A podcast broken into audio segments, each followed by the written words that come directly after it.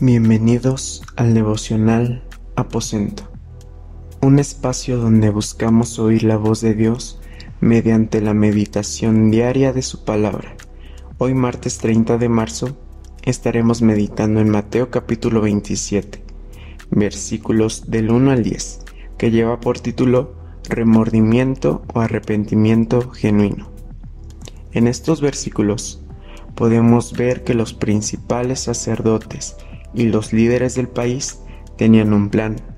Este plan consistía en matar a Jesús. Jesús es atado y entregado a Pilato, que era el gobernador romano. Versículo del 3 al 5. Cuando Judas supo que habían condenado a muerte a Jesús, se sintió muy mal por haberlo traicionado. Entonces fue a donde estaban los sacerdotes principales y líderes del país. Les devolvió las treinta monedas de plata y les dijo, He pecado contra Dios, porque entregué a Jesús y él es inocente. Ellos le contestaron, ¿y eso qué nos importa? Es problema tuyo. Entonces Judas tiró las monedas en el templo, y fue y se ahorcó. A pesar de que Jesús era inocente, fue condenado a muerte. Al darse cuenta Judas, quien lo había traicionado, se llenó de remordimiento. El remordimiento se define como la inquietud y pesar interno en la conciencia de una persona después de haber cometido una mala acción. Por otro lado, el arrepentimiento es el acto que surge del entendimiento y aceptación de los propios errores.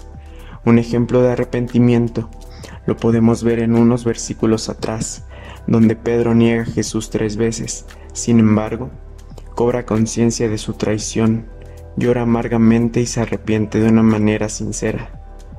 Podemos ver que Pedro se arrepiente y decide seguir con la misión que Jesús le había encomendado, mientras que Judas se quita la vida por el remordimiento que tuvo.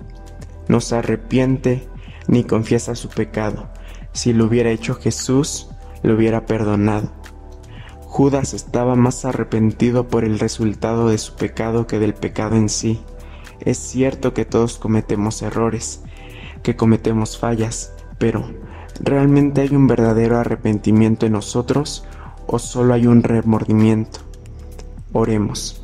Señor Jesús, te damos gracias por esta palabra que has hablado en nuestra vida. Gracias por recordarnos la importancia de un arrepentimiento genuino y sincero. En ocasiones llegamos a fallar y en lugar de acercarnos a ti, en busca del perdón, solo nos alejamos. Sabemos que tú eres un Dios de amor, un Dios que perdona nuestros pecados. Te pedimos que puedas restaurar cada área en nosotros y que podamos alcanzar una sanidad total en nuestra vida. Amén.